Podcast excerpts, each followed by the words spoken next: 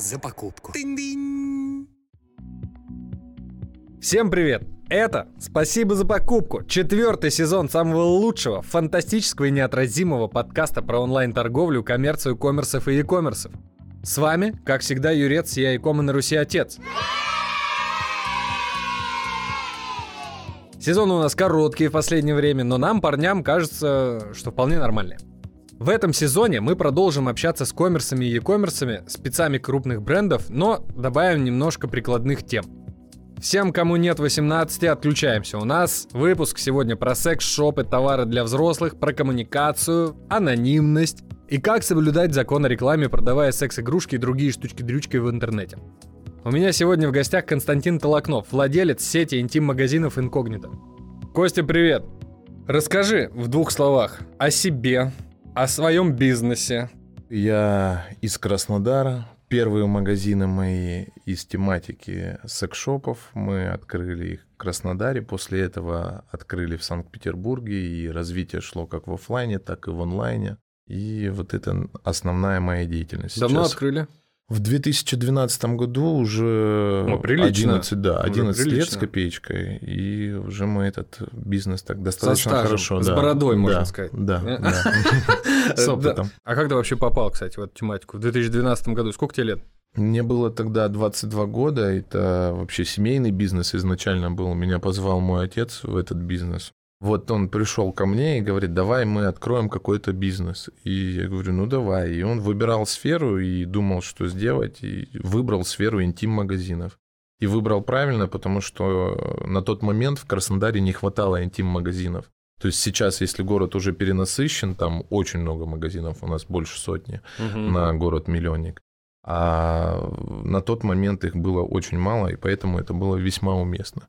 Мы открыли и... А были какие-то альтернативы, там, типа, «М, пап, ну, у нас продуктовый или, или секс-шоп? Ну, Вот для ты меня К чему это- больше склоняешься? Для меня это вообще было как дикостью, потому что я был достаточно консервативным человеком, я не знаю, у меня были друзья кавказцы, там, карачаевцы, Краснодар. адыгейцы, да, и я был достаточно консервативным человеком и, наверное, больше как юмор воспринимал и какую-то такую аферу, которая не принесет результат. Чисто рофл. Да, чисто поржать и все. А потом потихонечку это все пошло. А С Первые этими три друзьями года. общаешься до сих пор? Да, да. То есть они приняли твое увлечение? Да, я даже ну, не буду говорить, приходили они ко мне в магазин или нет, а то их друзья другие с более консервативными взглядами не поймут.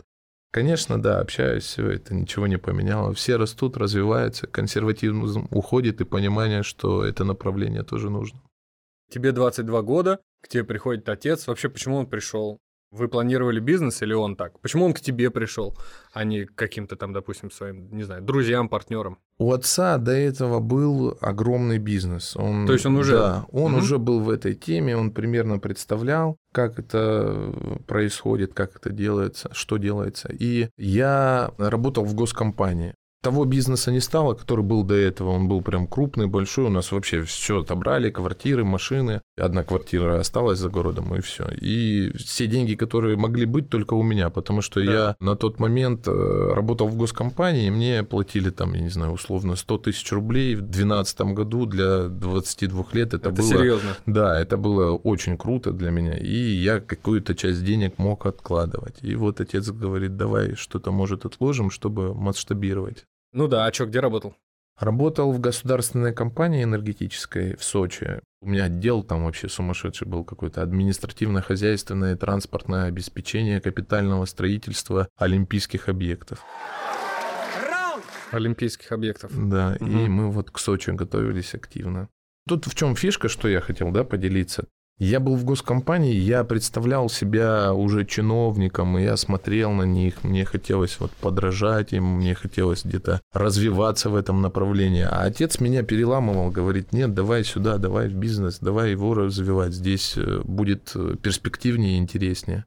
Вот я пришел в этот бизнес нехотя. Меня, это через три года существования магазина, я приезжаю к отцу, он звал меня, говорит, приедь, помоги мне. Потому что здесь есть куда двигаться. Я говорю, па, да куда двигаться с этими вещами там особо? Никуда мы не продвинемся, и у нас 50 тысяч рублей заработок на двоих, что это два мужика здоровых, это не деньги. И, в общем, я приехал с мыслью, что я уеду в Москву, в «Газпром» работать, потому что у меня там были какие-то знакомства, люди звали меня, приглашали, и я думал, вот там я вырасту. Но побыв э, в бизнесе, я понял, что мне комфортнее здесь и интереснее. Там даже пример привести, если это в госкомпании делаю, у меня вывеска, мне надо ее согласовать, утвердить начальнику, пройти тысячу инстанций. И срок между тем, как тебе это понадобилось, и сроком реализации может там 6 быть, 8 месяцев. А в частном бизнесе я сам захотел, я сам выбрал, я решил, и через 5 дней эта вывеска у меня висит. И для меня это был такой перелом, а что так можно было вообще сразу, вот, чтобы через пять дней ее повесили. Все у вас да. какая-то в семье получилась обратная история, потому что много биографий почитай, и наоборот, типа, молодое поколение приходит, и родителям там что-то ну, втирает, говорит, давай, давай, расшевеливайся, mm потому что я новый, я знаю как, а у тебя, видишь, у тебя отец тебя вытаскивал из этой колеи, сейчас бы ходил в галстуке, а как дурак бы Спасибо за покупку. Ты помнишь вообще первый магазин? Конечно, да? конечно, да. Помогал коробки возить? У меня мама ритейлом занимается. Я помню, мы с ней, я еще школотой был, мы ездили там на всякие базы, я и продукты эти пирожные таскал.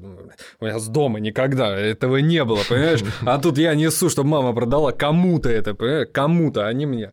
Дорогой дневник, мне не подобрать слов, чтобы описать боль и унижение, которое я испытал сегодня. Моя жизнь поломана навсегда. Как у тебя? Я помню первый магазин, я занимался там всем. Я вот прям тему делегирования затрону, да, ты вот так спросил косвенно, мне прям она в голову пришла. Я прям бежал делать все сам. Мне не нравилось, как сотрудники делают, как, я не знаю, грузчик разгружает товары. Это вот классика, они так да. коробки ставят, вот, да. Я пойду сделаю сам, я пойду это разгружу, я пойду вникну, я всеми недоволен, сотрудники плохие, Дело в том, что я на тот момент еще был неопытный, ну, правильно сказать, мы всегда неопытные руководители, и только со временем это набиваем и становимся лучше, этот опыт. Потом я начал писать регламенты, какие-то стандарты, скрипты людям, и уже перестал, как ты говоришь, коробки носить и так mm. далее, этими вещами заниматься. А как вы с отцом разграничивали полномочия? На тот момент отец занимался в основном интернет-продвижением у него прям идея была уйти в интернет, и я вот Ты честно прогрессивный говоря, у тебя да, отец. очень, очень в этом. Он, причем, знаете, какой парадокс? Я в него не верил в каких-то вещах. В него, в отца да, или в бизнес? Да, в отца, в отца угу. не верил. Да и в бизнес тоже. Мне казалось то, что он уже там ему за 50, он где-то ну, там олдскульник какой-то, вот типа у него, ну, уже особо ничего не сможет, тяжело было с бизнесом первым расставаться и так далее, это все было нервно и трагично для нашей семьи. А тут э, у него какие-то идеи. Я думаю, ну куда? Ну, уже взрослый человек, как он разберется в интернете, как он будет, что там он ага. сделает? Но, тем не менее, мы какой-то первый сайт, сначала он дропшиппинговый сделали, потом сделали уже свой сайт, но без выгрузки с учетной системы. И у меня, кстати, я не сказал, отца потом не стало через полтора года, как я пришел. И я уже сам стал этот бизнес развивать. И мы запустили учетную систему, новый сайт, э, запустили новые магазины, стали открывать. У отца, вот он мне поменял это мышление, и я сейчас занимаюсь, стараюсь это людям донести. Потому что я вот даже на окружающих смотрю, людей, которые занимаются этим бизнесом, и у них э, есть вот этот олдскульный взгляд, который был в мои 22 года. Я неправильно размышлял, неправильно понимал этот бизнес, а потом, когда отец мне поменял это мышление, и я начал какие-то книги читать, я не знаю, подкасты слушать, еще что-то, и я стал понимать, что это можно выстроить систему и не находиться в бизнесе постоянно и наслаждаться этим процессом. Те 22 это в любом случае все быстрее проходит, но кажется, что это не так много, чтобы принять решение остаться в этом бизнесе, даже после ухудаться. Я уже стал осознавать, что этот бизнес имеет перспективу. Я увидел это, я ощутил, и я стал развивать это направление, и у меня частично это получилось. Есть результаты. По крайней мере, я вот как человек стал достаточно счастливый. Я получаю удовольствие от жизни, потому что у меня работа выстроена, у меня хорошие кадры, которым я очень благодарен. Они выполняют всю работу, которую необходимо. Я разделегирован, и это вообще выстроить такую систему жизни, на мой взгляд, возможно только с бизнесом. То есть ты должен создать систему, которая работает, которая приносит тебе деньги. Ты не участвуешь немного, времени не тратишь на это много, и э, ты обретаешь счастье, потому что тратишь на себя. Я вот начал заниматься фортепиано, вокалом, попробовал пойти на ораторское искусство, на танцы пошел, хотя двигаюсь как деревяшка и так далее. Так. И Это когда вот все начало происходить? Когда ты начал Последний- ощущать эту свободу? Последние два года. То есть ты топишь за предпринимательство. Очень, очень сильно, да, всем рекомендую, если это выстроить систему и, я не знаю, найти наставников каких-то, которые будут вам помогать. А когда онлайн появился? Онлайн появился где-то через два года, как появился офлайн. Это был дропшиппинг, как я уже говорил. После этого мы сделали свой сайт вручную, регулируя остатки, это там 2015-2016 год. И в 2019 году мы уже запустили свой сайт, который работал с выгрузкой из учетной системы. Ну и стали разви- развивались мы всегда в направлениях как э, контекстной рекламы, Какие функции выполнял вообще, в принципе, онлайн, когда вы его создавали? Какой был фокус? То есть мы его делаем для чего? Зачем он нам? Витрина? Или Онлайн. реально продажа? Да, это реально продажи и витрина. То есть, на мой взгляд, это вот как рекомендация э, всем, кто выходит э, на рынок э, товаров 18+. М, Мне кажется, эффективнее всего совмещать оффлайн и онлайн магазины, потому что это дает результат и снижает риски того, что бизнес может не пойти. В онлайне это продажи существенные. И, наверное, где-то половины доли, 50% точно будут это онлайн. Человеку, по сути, все равно куда идти. В офлайн, в онлайн. Ну, Вы это видите, какие-то у себя разграничения? Конечно. Кому нет. где проще? Те люди, которые приходят в офлайн, они часто пользуются и онлайном. В чем особенность нас, интернет-магазинов, да, частных, и отличие от маркетплейсов, да, к примеру. Срок доставки может быть короче, чем у маркетплейса.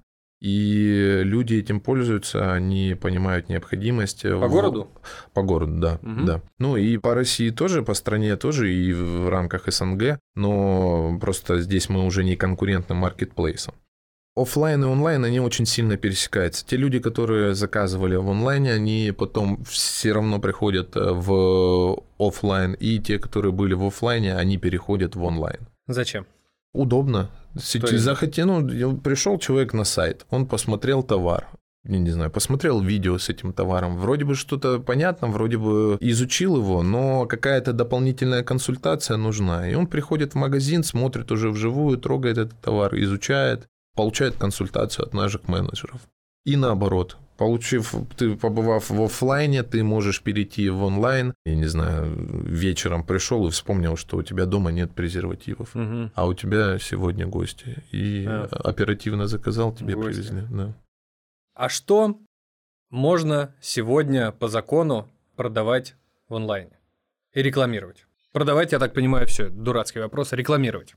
Рекламировать. Что с ну, рекламой? Вот я, например, честно, никогда не понимал, и, честно говоря, вот готовясь к выпуску, не особо помню, чтобы у меня в памяти отложились какие-то там, знаешь, рекламные кампании. мгм. То есть они где-то есть, наверное, свойские, но я чисто вообще не целевая аудитория, не вижу этого всего. Главная задача, э, чтобы наши товары, наш э, сайт не попадал в пользование детям. Да? Это категория 18+, это как по законодательству, так и мы лично преследуем эти цели. Мы не хотим, это наша политика, наша идеология, мы не хотим, чтобы дети до 18 лет попадали на наш сайт. Касаемо законов, мы можем рекламировать сайт в Яндекс.Директе, контекстной рекламе в поисковиках, частично в РСЯ, но очень ограничено, то есть другие сферы могут в полной мере использовать свою рекламу. Мы, к сожалению, нет. э, РСЯ у нас очень ограничено. Почему? Как я понимаю, скорее всего, это выстраивается потому, что есть риск, э, что пользователь, к примеру, да, там женщина 40 лет посмотрела у себя на компьютере товары секс-игрушки, потом у нее через сети Яндекса догоняет реклама с этими игрушками, и за этот компьютер присаживается ее сын, которому там 10 лет. Он не должен это увидеть, поэтому, я предполагаю, поэтому Яндекс ограничивает свою рекламу. А кто вообще покупатель ваш целевой? Вообще есть разделение, кстати, покупателя онлайна и офлайна, или это один и тот же? Нет разницы. Ну, я думаю, да, это один и тот же. И э, в офлайне мы не ведем опрос, сколько вам лет. Но я думаю, потому что в целом клиентура, она пересекается. Как я уже говорил, онлайн и офлайн э, те же самые люди практически всегда. Аудитория от 25 до 35 лет самая активная. То есть они чаще всего приходят. Но при всем этом все возрасты у нас бывают в магазинах. Оплата прошла, спасибо за покупку. А что по анонимности? Насколько она важна? Вообще, в принципе, клиент наверняка видел там тысячи ну ладно, тысячи это я загнул. Ну, короче, были примеры, там расходятся и по телеграм-каналам, и в СМИ. Анонимность, ну, если через маркетплейсы какие-то продажи, а потом тебе курьер звонит, алло, говорит, это ваша это, тут игрушка, я вам везу, вы дома? И все, и люди теряются. Насколько людям важна, в принципе, анонимность? Вы вообще как-то считываете потребности аудитории? Что им надо? Обязательно. Это один из важных параметров интернет-магазина. То есть элемент стеснения у людей. То есть есть часть пользователей, которые всю жизнь стеснялись приобрести товар 18+. У них много переживаний. То есть вот когда мы запускали бизнес, у нас были некоторые ошибки. Я помню, и коллеги мои рассказывали, что отправили случайно неопытный менеджер, отправил в прощупываемом пакете в такой консервативный регион. Об этом узнали все односельчане и так далее. И у человека, по сути, жизнь была сломана. Угу. И уже все его высмеивают, я не знаю, ему надо менять место жительства. Это враги, да. всегда надо да. списывать. Это враги отправили, я да. ничего не заказывал. Ну, вот я не знаю, нашел он такую отговорку или нет, но однозначно у него были такие проблемы. Анонимность очень важна, многие люди стесняются, хотя это стеснение с годами уходит, даже по Краснодару, да, если говорить, я помню, вот еще 10 лет назад люди там в капюшонах заходили, лицо закрывали, да, то есть прямо... Да я тоже студентом был, мне на Арбате был какой-то магазин, не знаю, есть он там сейчас или нет, кстати, в здании правительства Москвы, в книжке в самой первой. И я туда ходил, да, типа там закрываешься, еще главное, чтобы если дождь идет, вообще класс, ничего никого точно не видно, на улице людей нет, то есть ты можешь ну да, и классика. Невидимкой я, быть. Я себе, я не себе, я на подарок и так далее эти моменты проскакивают. А ты был сам продавцом? Ну, стоял? Да, конечно, да? конечно, да. Когда еще не умел делегировать, я прям бежал, выталкивал менеджера от витрины и становился сам продавал. Ты видел эволюцию покупателя? Однозначно, как да, и она происходит. Она до сих пор трансформируется, она до сих пор происходит. И здесь еще важен момент, мы поменяли идеологию. То есть, э, когда я начинал бизнес, я не рассуждал так, как сейчас. Сейчас я четко понимаю то, что мы даем что-то хорошее людям. Да? Я вот за все время увидел счастливые семьи, вернувшиеся, которые искренне благодарят нас, менеджеров, меня там, в частности, за то, что спасибо, что вы нам что-то подобрали, где-то подсказали, и у нас очень сильно поменялась сексуальная жизнь. Угу. Насколько важно тогда выстраивать процессы, ну вообще, в принципе, выстраивать коммуникацию в магазине, подбирать слова. Ты сказал, что ты занимался первыми регламентами. Вот для тебя, когда ты стоял у прилавка и разговаривал, что для тебя было важно? Не обидеть человека, либо подобрать, либо меньше слов, больше дела, либо больше его выслушать, либо ему навязать, наверное, плохое слово, подсказать что-то. Вот что важно? Наверное, самое важное – это искреннее желание помочь людям. Мы стараемся это всем своим сотрудникам внушить и собрать команду единомышленников, тех людей, которые действительно хотят что-то дать хорошее людям. Когда есть э, такая идеология внутри, она помогает как себе самому, бизнесу и нашим клиентам. То есть мы выявляем, что им хочется, что необходимо. Мы рассказываем, проводим экскурсии в магазине, мы показываем разные товары, чтобы они могли пощупать, понять, представить, э, что им может понравиться, а что нет. Потому что представление об интимных товарах очень топорное у большинства людей. Они привыкли, там есть какой-нибудь фалоимитатор, вибраторы и все, и поржать с чего-нибудь.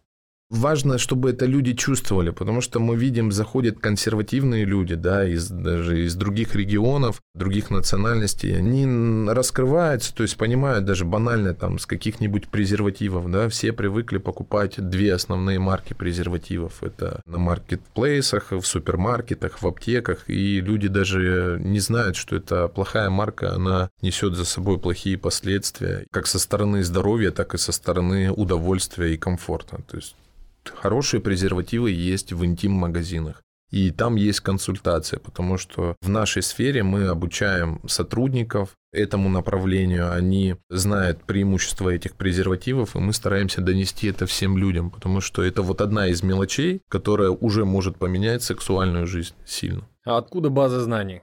Чтобы что-то рекомендовать, надо как минимум в этом разбираться, а желательно пробовать. Ну, то есть чтобы ты понимал вообще, о чем ты говоришь, насколько это важно при подборе сотрудников.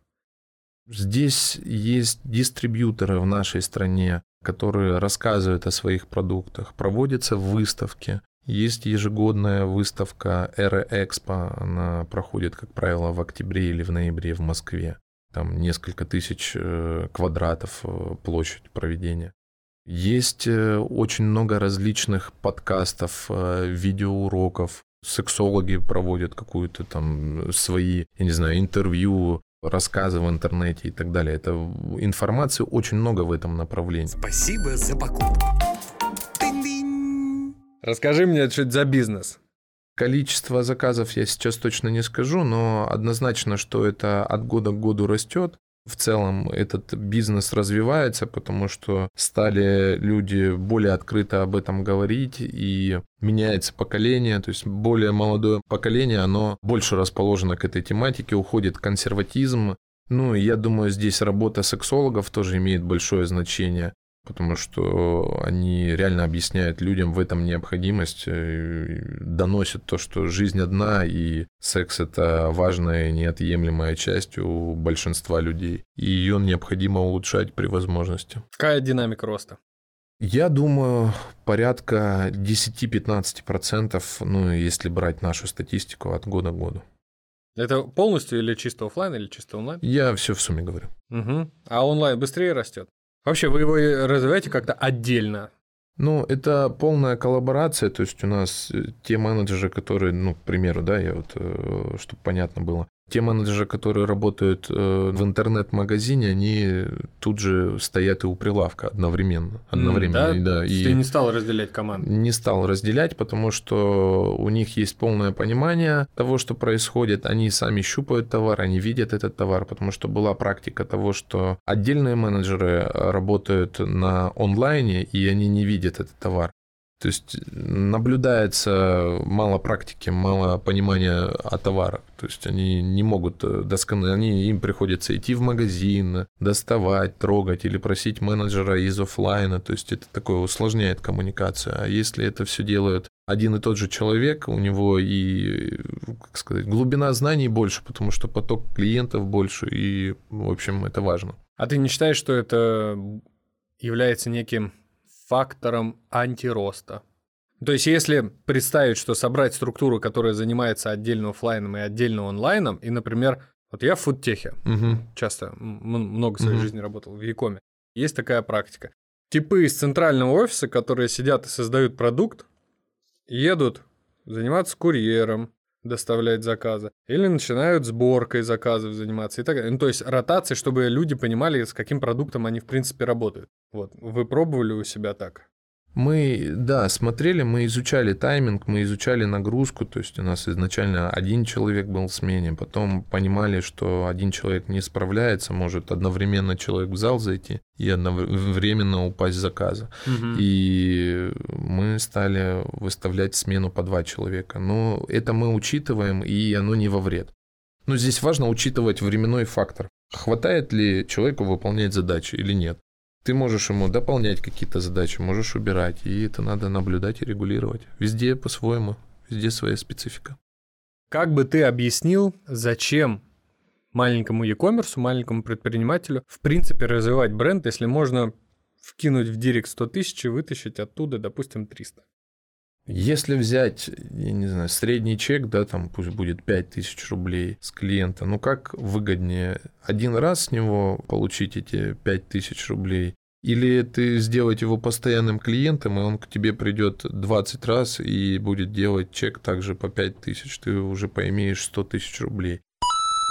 Вывод очевиден, и надо работать на то, чтобы человек оставался с вашей компанией, запоминал ваш бренд и возвращался именно к вам.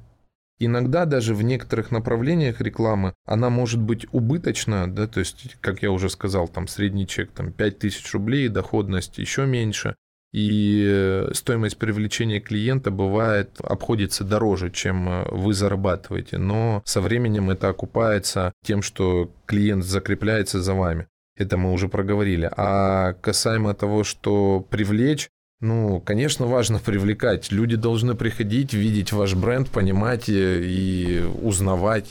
то есть, я не знаю, в Краснодаре у нас узнаваемость выросла, и это однозначно проявляется на наших продажах. А как вы ее замеряете? Количество запросов, как минимум. Угу. Да. Чаще пишут нас и пишут э, люди первый раз, то есть они уже как-то бренд узнали. Что значит пишут? Куда пишут? Э, в поисковик. То есть А, можно поисковик. отследить, да, WordStat можно на посмотреть. Да. Не, Письмо не, не, не, не. отправляют. В поисковике пишут э, наш магазин, и там мы появляемся. Как вы коммуницируете с пользователем? В креативах, в рекламных кампаниях и так далее. Вообще, какие виды рекламы вы на сегодняшний день используете? Перформанс? Медийка? М, SEO-продвижение, Яндекс Директ – это вот основные наши э, направления, куда мы вкладываем свои силы, и мы пробовали разные направления, но это самые эффективные. Вообще, в принципе, как рекламировать товары 18+, вот ты говоришь, а ретаргетинг нельзя, догонять мы там не можем в РСЯ. Что сегодня работает Но в вашей э, категории? э, ретаргетинг у нас частично работает, но там э, ограничений много. Яндекс Директ, как я сказал, это самое важное, самое важное направление у нас, и мы на него опираемся. Вы там товары качаете какие-то конкретные?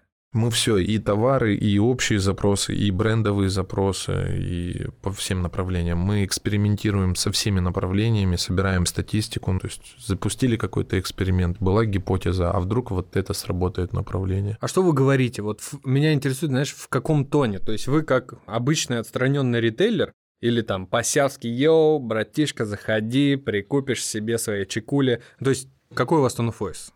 Ну, я думаю, э, вот подобного рода общение, оно может отпугнуть часть э, клиентов, потому что у Ну, нас зависит есть... от да, возраста целевой да, аудитории. да, да, Ну, 25-35, то есть это, по сути, э, ну, мы с тобой. Да. Вот мне, на самом деле, э, я бы не знаю, ну, наверное, до тех пор, пока я не влился в тусовку, мне было бы, наверное, не прикольно, когда мне дудаком машет и говорит, да заходи, братишка, у на- у нас тут много всего. Но мы не преследуем такого, мы не очень любим, вообще в целом пошлость не нравится. Нам хочется вызывать такие чувства, чтобы человек понимал, мы необходимы э, с точки зрения улучшения жизни, а не просто поржать или там пошлятиной достать какой-то огромный фалос, повеселиться, поржать и так далее. Да. Нет, мы стремимся к другому. Мы хотим, чтобы люди понимали, здесь можно улучшить, получить консультацию. Хочешь посмеяться, мы с тобой посмеемся. Хочешь э, улучшить свою сексуальную жизнь, мы тебе улучшим и так далее. Как вы планируете развиваться дальше? Есть какие-то планы по развитию? Цели амбициозные, там, 100 магазинов, вот, чтобы в следующий раз ты ко мне пришел, скажешь, Юр, я открыл 100 магазинов.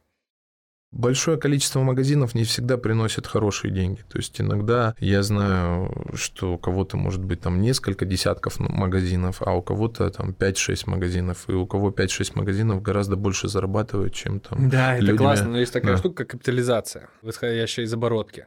Ну, может быть. Но здесь э, суть в том, что какое развитие, да, если к этому Мгм. вернемся. У меня, как вот предпринимателя, я не хочу делать очень большие усилия, тратя свое время. То есть я наплывами, то есть могу на месяц мобилизоваться, что-то сделать, организовать какую-то работу и потом отдыхать. Вот я хочу развиваться планомерно, я не бегу за миллиардами, я получаю удовольствие, там есть какой-то доход у меня, все, он меня устраивает, я его немножко увеличиваю, и развитие у нас такое, я не хочу сильно напрягаться, но при этом чтобы оно шло. И мы планомерно от года к году увеличиваем свою доходность, и будет развитие в виде магазинов и усиления рекламы по всем направлениям.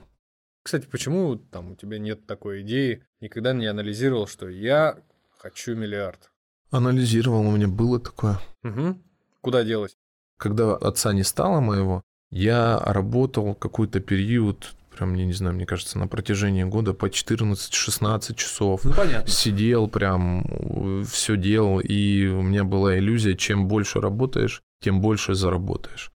Потом я почитал книги понял вообще смысл жизни, то есть я проработав в бизнесе там уже 7-8 лет, я начал понимать, что я занимаюсь только бизнесом, у меня есть мечта играть на фортепиано, у меня есть мечта путешествовать, у меня есть мечта, там, не знаю, пением заняться, танцами и так далее. Ну, это а я, ну да, да, Я да. тоже замечаю. Да. На самом деле просто я некоторым людям уже как-то получилось донести то, что начинайте это понимать с молоду, и вот у меня есть э, в моем окружении люди, которые уже и в 23, и в 25 начинают это осознавать, понимать то, что ну не все вокруг работы крутится. Я надо. не уверен, что они понимают. Я уверен на- скорее, что они воспринимают слова взрослого.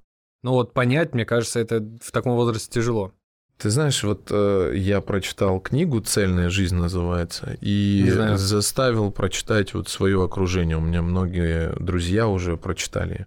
Вот она прям очень сильно поменяла мышление и расставила приоритеты. После этой книги я понял, что я не хочу миллиарды, они не нужны. Я хочу, вот пока я их буду добиваться, что-то придумывать, да, там Жопа получать- треснет. Да, жопа треснет, мне уже будет там возраст какой-нибудь, да, большой. А я не наслаждаюсь сегодняшним днем. Я жил до этого завтрашним. Я всегда вот сейчас запущу сайт, потом займусь фортепиано. Вот сейчас э, сделаю там учетную систему. Да. Да, начну заниматься там танцами и так далее. И оно откладывалось, я почитал, я 7 лет хотел играть на фортепиано. Прочитав книгу, я начал меньше уделять работе, я начал лежать на диване утрированно, да, и Да. думать, так, а как бы мне построить систему так, чтобы я не вставал с дивана, и полежав еще полчасика, я пошел, вызвал репетитора по фортепиано, и он мне провел урок. Я понял, что не хочу миллиарда. Я буду счастлив и без миллиардов. А миллиарды только меня обременят, я потеряю часть своего молодого времени, молодого возраста, и э, буду тратить здоровье, еще какие-то ресурсы.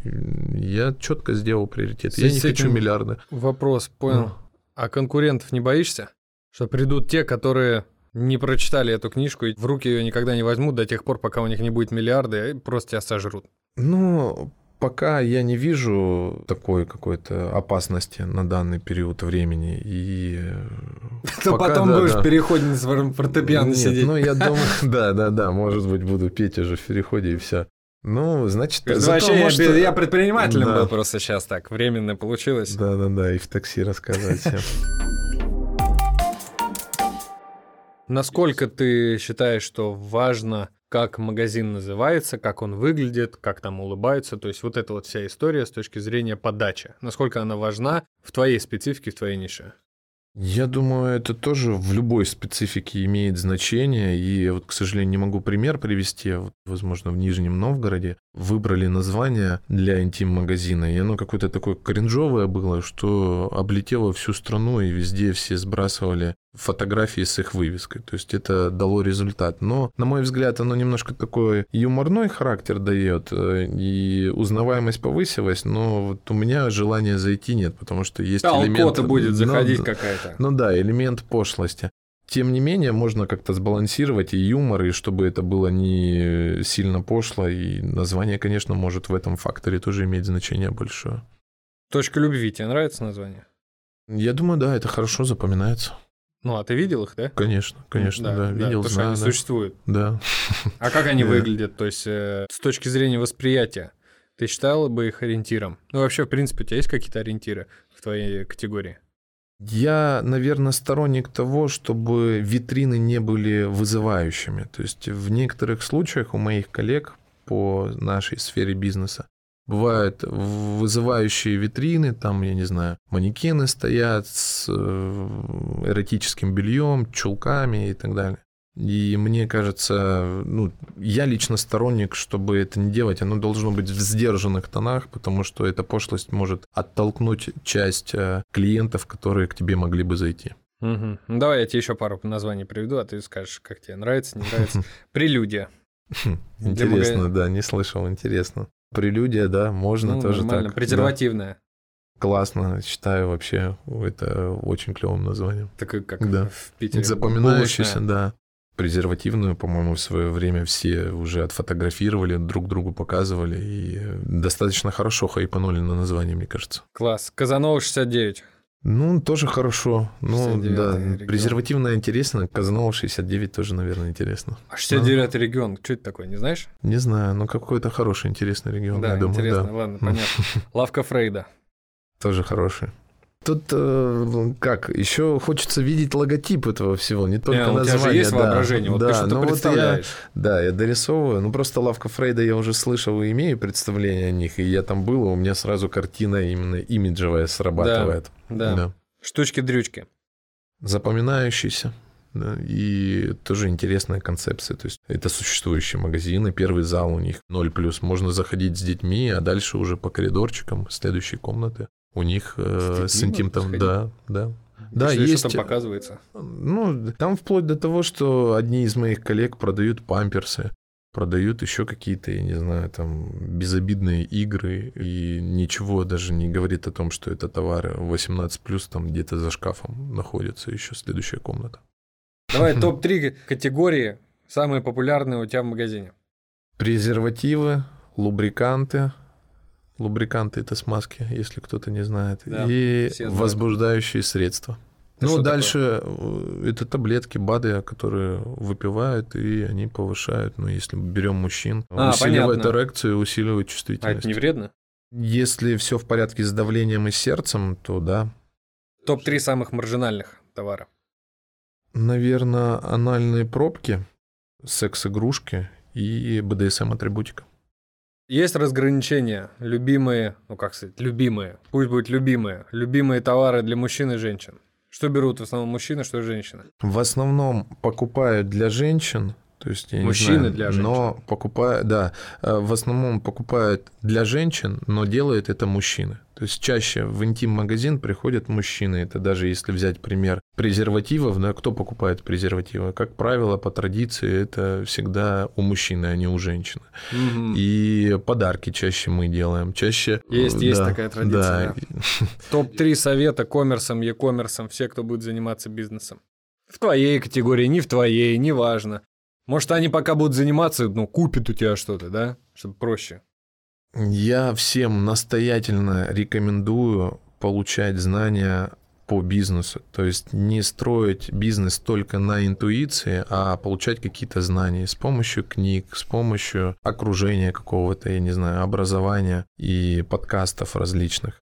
Нужна системность, то есть нужно выстроить разделегированный бизнес с системой, и чтобы при этом он еще развивался. А владельцу бизнеса необходимо освободить свое время и уделять себе время прежде всего. Рекомендую это всем предпринимателям. Ладно, сойдемся на одном совете. Пусть он будет тогда самым главным, титульным. Последний вопрос. А Сергея Гальского видел в жизни? Да. Блин, я не видел вообще. Если увидишь, передай ему привет. Все, дамы и господа, спасибо. Коль, спасибо, что ты к нам пришел. Спасибо вам. Надеюсь, когда у тебя будет 100 магазинов, ты к нам еще раз зайдешь, на Бентли приедешь так вот Прям сюда. с цепками, да, Мгм. вот так вот будешь сидеть и рассказывать нам за бизнес. Говорит, да ладно все, то, что я раньше говорил, это вообще. Господа e-коммерсы, леди e-коммерские и маленькие коммерсяты, спасибо, спасибо еще в тысячный раз говорю вам спасибо, что слушаете наш подкаст. Спасибо за ваши лайки в Apple подкастах, в Яндекс Музыке и на всех платформах, где вы нас слушаете. Не забывайте подписываться на телегу из коммерса в e-коммерса, там мы выкладываем короткие видеоролики, как мы здесь общаемся с гостями. Можете их найти по тегу «Спасибо за покупку». Все, всем пока, всех обнял. Спасибо за покупку. Тынь-дынь.